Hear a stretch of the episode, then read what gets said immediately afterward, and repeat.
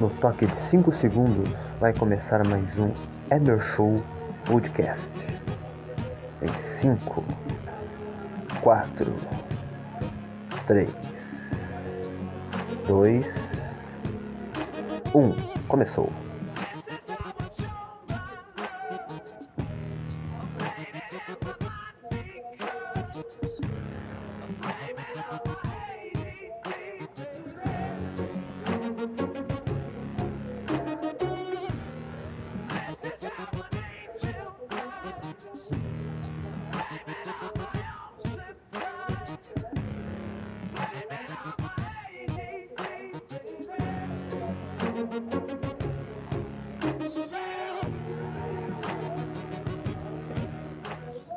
Começando mais um Ana Show Podcast, meus amigos.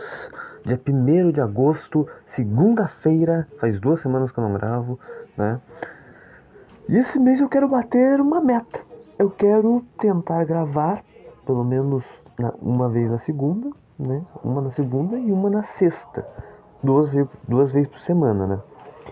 O que iria acarretar. Deixe me ver aqui, estamos em agosto, né? Acarretar em dois por semana, né? Um, dois, três, quatro, cinco, seis, que frio do caralho. Sete, oito, nove. Ia dar nove porque o de sexta do último. Última sexta do mês seria no dia 26.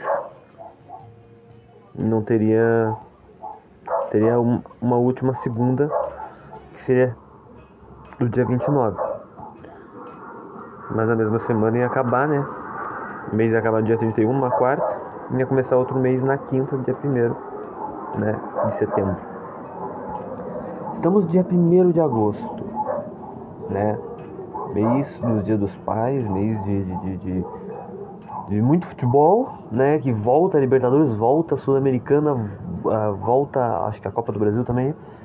E um Série B com Brasileirão ainda também, sem parar. Um mês muito, muito futebol para acabar logo com o futebol, né? Antes da Copa do Mundo do Qatar de, de 1922, é bom, de, de 2022, né? Que vai ser em novembro e dezembro o campeonato mais importante que eu estou acompanhando é, é, é, a Série B, ela vai acabar dia 5 de novembro, graças a Deus, vai acabar aí no início do mês. E é isso. Temos alguns assuntos para falarmos hoje. Um dos assuntos que pode render, né, é o acontecido do dia 23 de julho, jogo contra a Ponte Preta, né, que eu estava presente mais uma vez no estádio, mais uma vitória do Grêmio. Só que eu meio que não vi o jogo direito né? Felizmente. Mas vocês vão entender. Vocês vão entender. Porque eu não vi o jogo direito. Logo mais.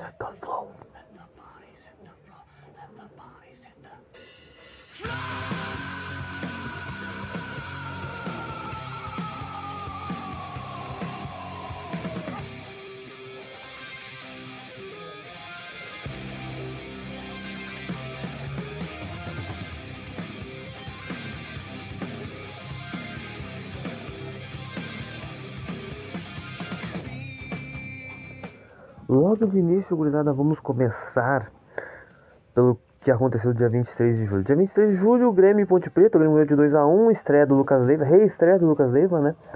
E era pra ser um dia normal, era pra ser um dia normal de alento, amizade e outras coisitas, né? Mas o que aconteceu foi uma coisa muito. Como é que eu posso dizer? Muito chata, né? Comigo. Eu, infelizmente, bebi demais, bebi muita vodka e acabei simplesmente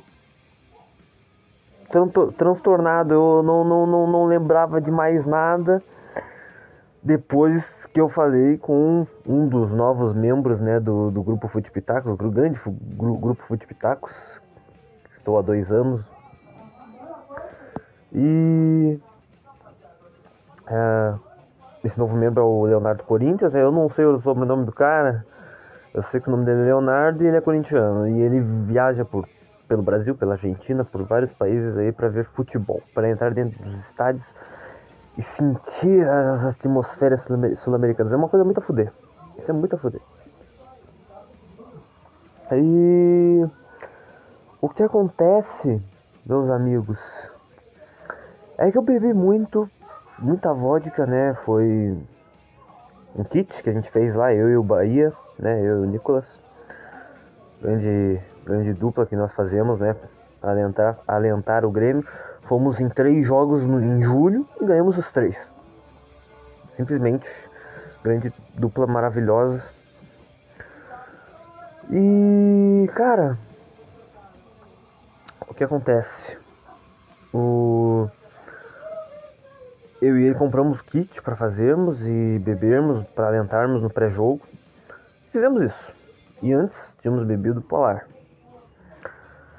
O que acontece, cara, é que eu fui botando muita vodka no copo e botando um pouquinho de energético só e botando gelo e fui bebendo, e fui bebendo, e fui bebendo, e fui alentando, alentando, cantando, cantando.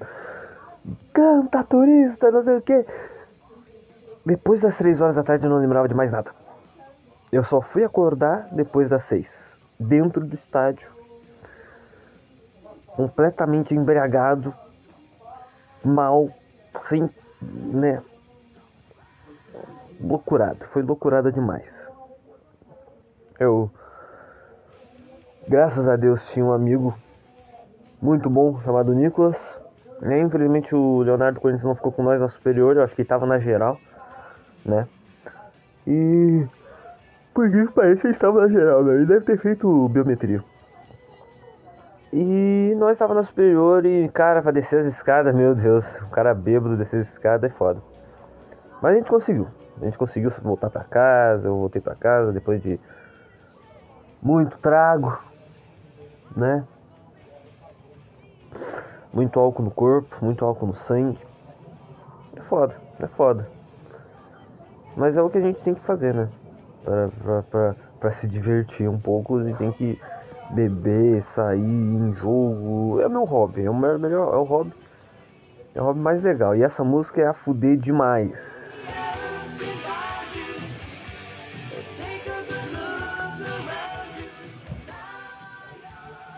Mas bom, depois desse jogo o Grêmio empatou com a Chapecoense 0x0 e ainda não jogou no Campeonato Brasileiro, né? Vai jogar só dia 5 agora de agosto.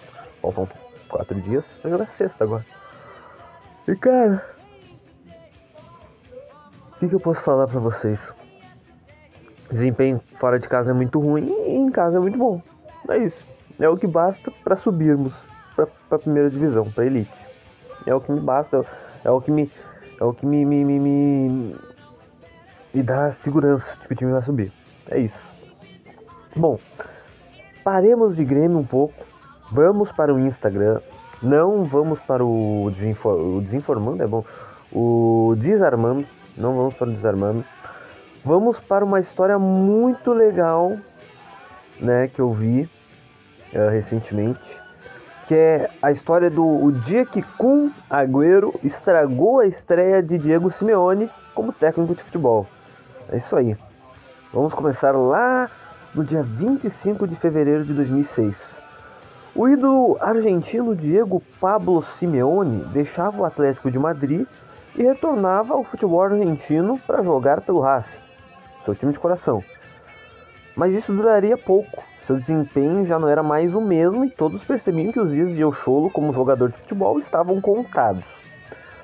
Porém, todos já esperavam uma transição para a função de treinador devido à liderança e inteligência que ele havia exposto por todos os clubes onde ele passou, né? Simeone já era considerado uma carta fora do baralho no elenco, mas havia um movimento interno no Racing para que ele se tornasse o técnico daquela mesma equipe que ele jogava. Até que ele se reuniu com a diretoria para colocar os pingos nos is. Ele disse: "Quanto tempo eu tenho para me preparar?" perguntou, né? Até o próximo domingo disse Fernando Marinho, presidente do Racing na época. Nem Diego e nem ninguém esperava que essa transição fosse tão rápida. Em uma rodada do Campeonato Argentino, ele estava calçando chuteiras e na rodada seguinte ele estava calçando sapatos. A expectativa era grande, mas a estreia de Simeone seria complicada, porque naquele momento havia um pivete, um piá de merda, destruindo os times argentinos e fazendo uma algazarra por todos os estádios onde ele passava. Todos o chamavam de Kun. Seu nome completo, Sérgio Agüero. O moleque não só humilhava, como debochava, era abusado. Na época, as principais equipes europeias já faziam uma corrida para enviar olheiros para a Argentina para observarem o tal do Kun. E como esperado, ele simplesmente destruiu o Racing. E aí então aguardada estreia de El Cholo. A fúria da torcida era tão grande que Simeone chegou a levar uma pedrada na saída do estádio. Mas essa só era a primeira parte de um início conturbado como técnico do Racing. Mais duas derrotas consecutivas viriam e as desconfianças sobre a capacidade de Diego como treinador aumentavam.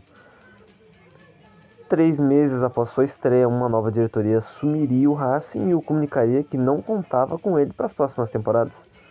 A única coisa que vou dizer é que vou ser um grande treinador.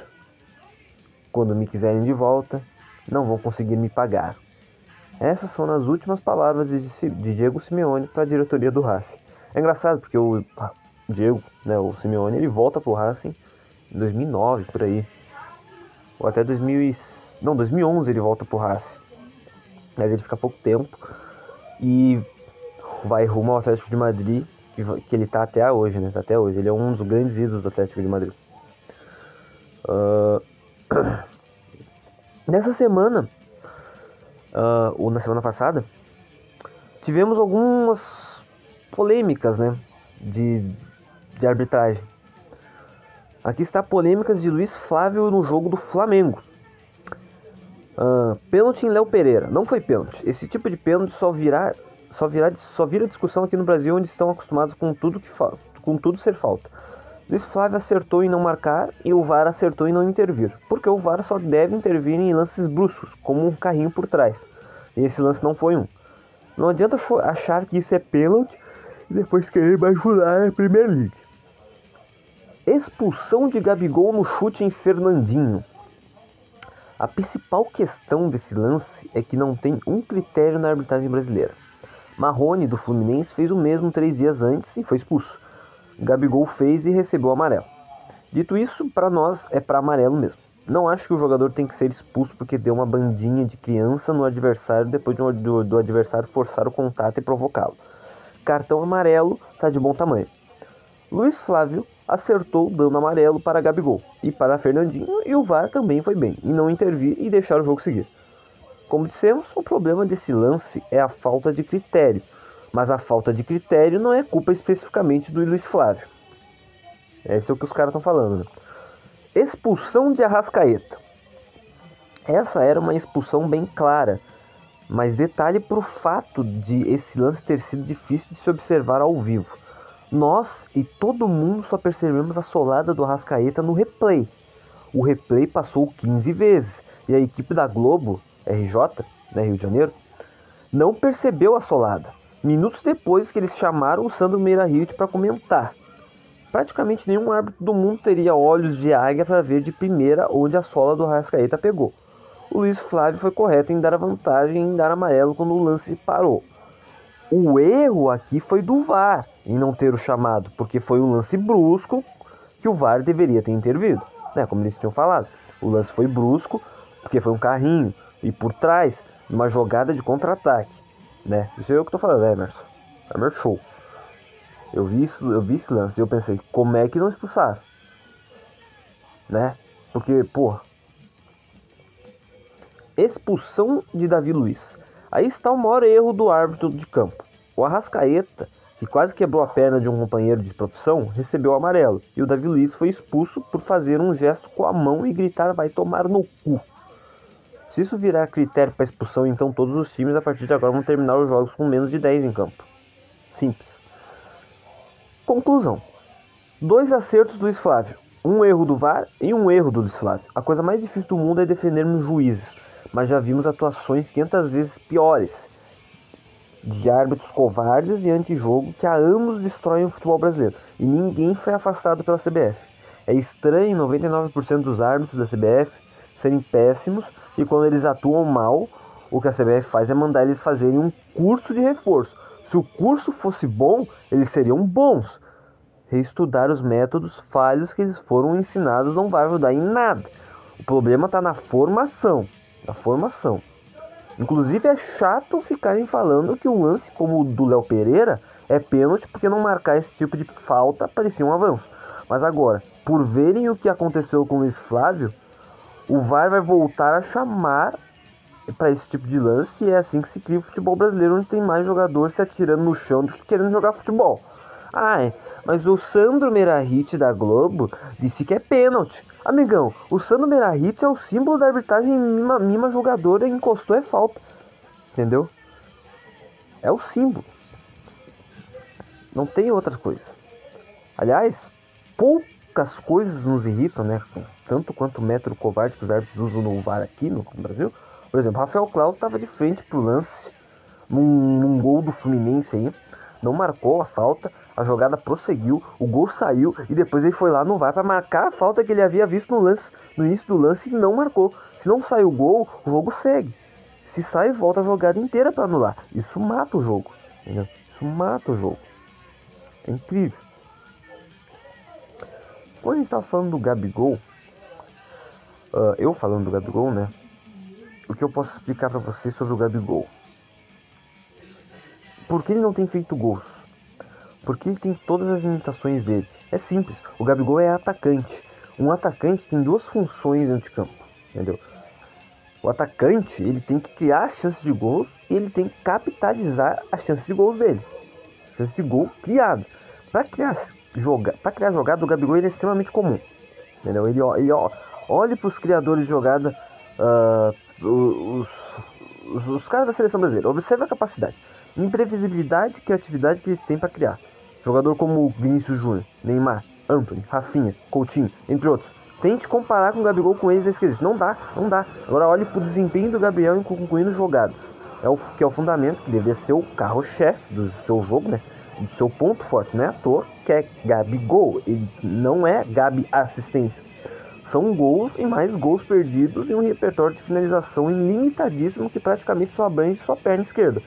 Como já levantamos uma vez, né? Como eu levantei uma vez, isso uma vez, Brasileirão de 2020. O Gabriel, o Gabriel ele teve um, um, um, um frag negativo em aproveitamento de chances claras, né? Ele, uh, marcou 16, desperdiçou 20, né? São 6 de negativo. Ele repetiu isso no Brasileirão de 2021, marcou 12, desperdiçou 18. Entendeu? São, também são 6. Além disso, né, o, seu limitado repertório para finalizar também é comprovado por números. Em agosto de 21, uh, e 38 dos últimos 40 gols de Gabigol, de Gabigol no Brasileirão haviam sido marcados com a sua perna denominante, que é a perna esquerda, é o canho, a canhota. Ele é canhoto. Desses 42, apenas um foi com sua perna ruim. Não é tão difícil entender suas limitações, entendeu? Não é tão difícil entender que o Gabigol é um jogador que agora não é mais centroavante, ele também joga pelos lados. E ele está jogando pelos lados. Ele está jogando pelos dois lados, obviamente. Mais pelo lado direito do que pelo lado esquerdo, mas ele está jogando pelos lados. E o Pedro é o centroavante. Entendeu? O Pedro é o centroavante. E o que mais né, dá pra falar aqui, né, gurizada? O que eu tinha visto no Ogol.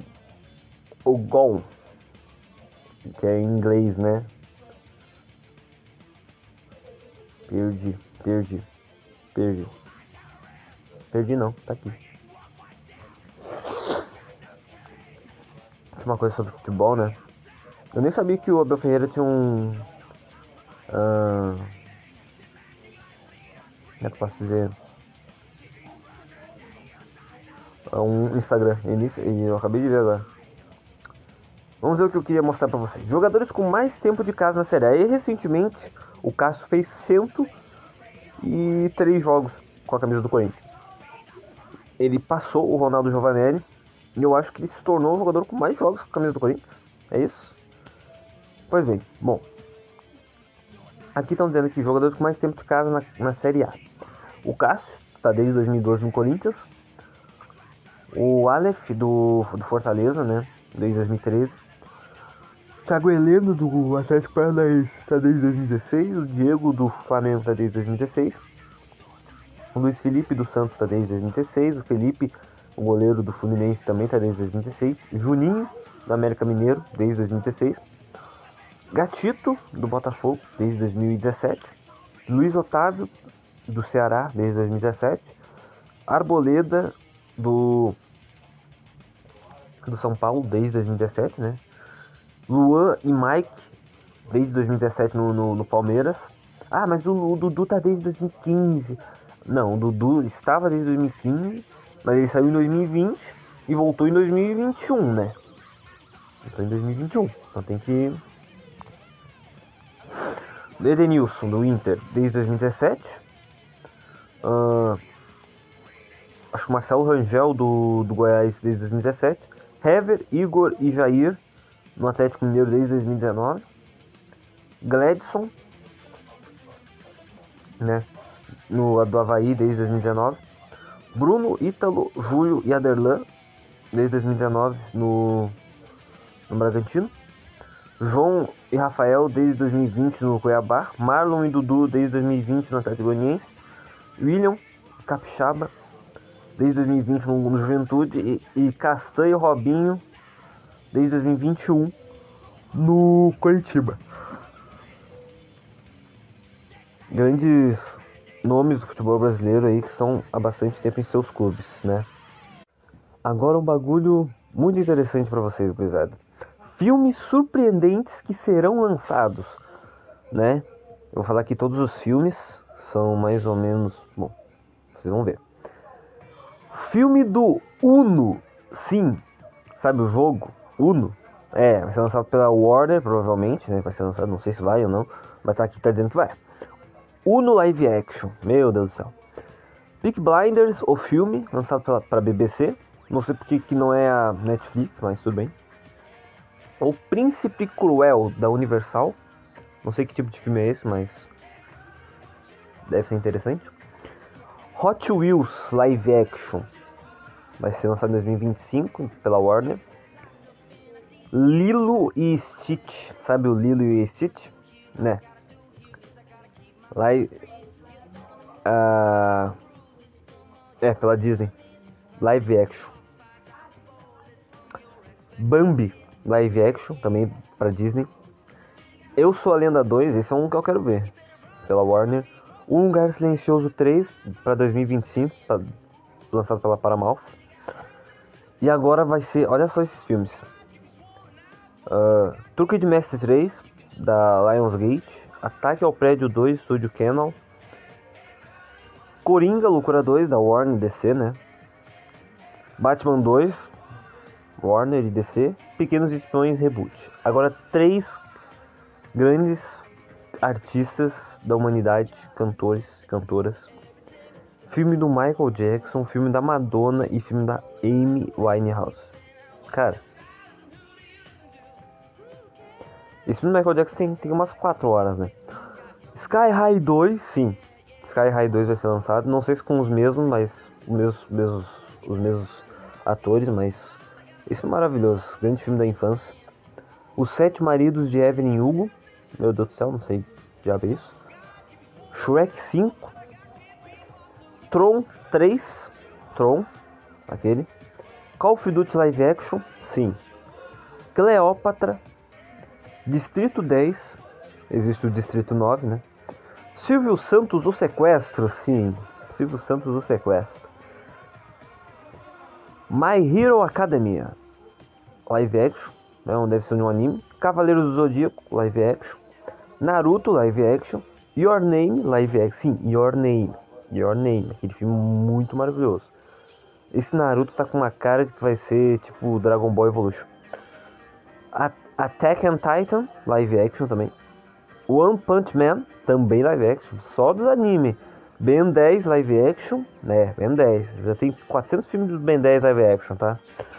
Minecraft live action. Meu Jesus. Fruit Ninja, sabe aquele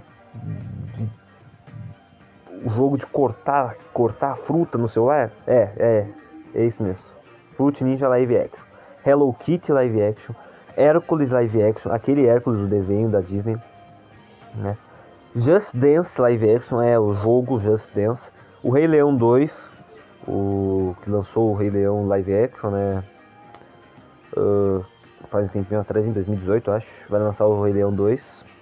Mestres do Universo, né? Que tem o, o grande He-Man live action. Piratas do Caribe Reboot. Aladdin 2 live action de novo. Meninas Malvadas, remake musical. Meu Deus, odeio musicais. A Maldição do Tigre. Five Nights at Friends. Sim, o jogo. Wonka, que já está sendo prometido faz um tempinho já, pela Warner, 2023. Dirt Dancing 2. Infelizmente o. Nosso querido ator, agora que eu não lembro o nome.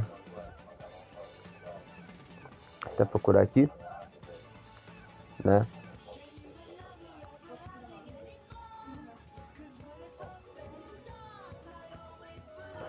Que é o. Esse filme tem até no HBO, o HBO Max, não, o Star Max. O Patrick Swayze, né? Infelizmente, o Patrick Swayze já faleceu. Faleceu em 2009, de câncer, eu acho. Ele não vai, não, não estará no filme. Uh, Bob Marley, filme do Bob Marley, feito pela Paramount. A Seleção, estão prometendo esse filme há um tempão já. Jogos Vorazes, a, Can a Cântiga dos Pássaros e das Serpentes, 2023, esse é um filme que eu quero ver. Desencantada, vai lançar esse ano ainda, 2022. Sabe, Encantada, aquele de 2007? É. Enrolados live action, mais um live action. Teen Wolf, o filme, sim, da série aquela. Turma da Mônica Jovem, live action, é.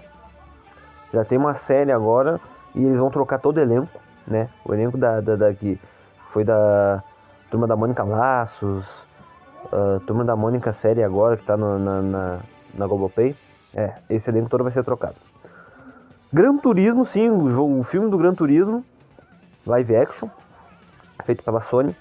Não poderia ser outra, não poderia ser outra né, marca, né? Uh, Barbie, filme de 2023, né? Né, que tem a Margot Robbie, o Ryan Gosling. 100 anos, um filme que você nunca verá. Troublemaker Studios, em 2000, 2115 vai ser lançado o filme. E os filmes do Avatar, né? Avatar 2 vai ser lançado esse ano, Avatar 3 em 2024, Avatar 4 em 2026 e Avatar 5 em 2028. Sim, vai ter mais quatro filmes do Avatar, né? Já tem um Avatar de 2009, vai ter o Avatar desse ano, do Avatar 2, que eu pretendo ver o Avatar 3, o Avatar 4 e o Avatar 5. Vão ter todos esses. Premonição 6, HBO Max. Olha só, Premonição é um baita de um, de um, de um filme. Rio 3, né? O daqueles pássaros, né? Aqueles pássaros azuis, as, as araras. Invasão Zumbi, remake dos Estados Unidos, né? Warner, para 2023. Polly Pocket, live action. Uh, Van Helsing, remake. Podres de Ricos 2, feito pela Warner. Gladiador 2, 24 anos depois eles vão meter um Gladiador, Gladiador 2. O Corcunda de Notre Dame live action pela Disney. Que loucura. Quantos live action em Disney? Mortal Kombat 2, o torneio. Monopoly, sim. Um, um filme do jogo de tabuleiro Monopoly. Live action, filme para 2027. Meu malvado favorito 4, né? 2024. O nome do filme vai ser lançado. Rush Rush. Filme que vai ser lançado esse ano, não sei do que se trata. Buscando 2. Não sei também do que, do que se trata. Agora o filme dos Vingadores, né? Que vão ser em os dois vão ser em 2025, né? Da fase 5 do, do, do, da, da, do, do universo cinematográfico. Vingadores Dinastia Kang e Vingadores Guerras Secretas. As Aventuras de Paddington 3. Filme, um filmezinho de urso aí. E é isso. Né? Barbie não é o único filme, né? Inesperado aí. Agora vai ter mais esses filmes aí. Vão ser lançados. Um filme que vai ser lançado em 2115. Provavelmente não veremos. Eu provavelmente não vou ver. Já, já vou estar morto, infelizmente. Não vou poder ver esse filme. Eu queria muito, tenho muita curiosidade, né? Mas. Eles poderiam ter Podemos botar, ter botado o filme pra gente ver em 2100, não 2100, 115. Se em 2100, talvez eu ainda estivesse vivo, né? Quase com 99 anos. Mas é isso. É isso. Falando em filmes, gurizada, vejam um filme Amor a toda, a toda Vida, Amor a toda Prova.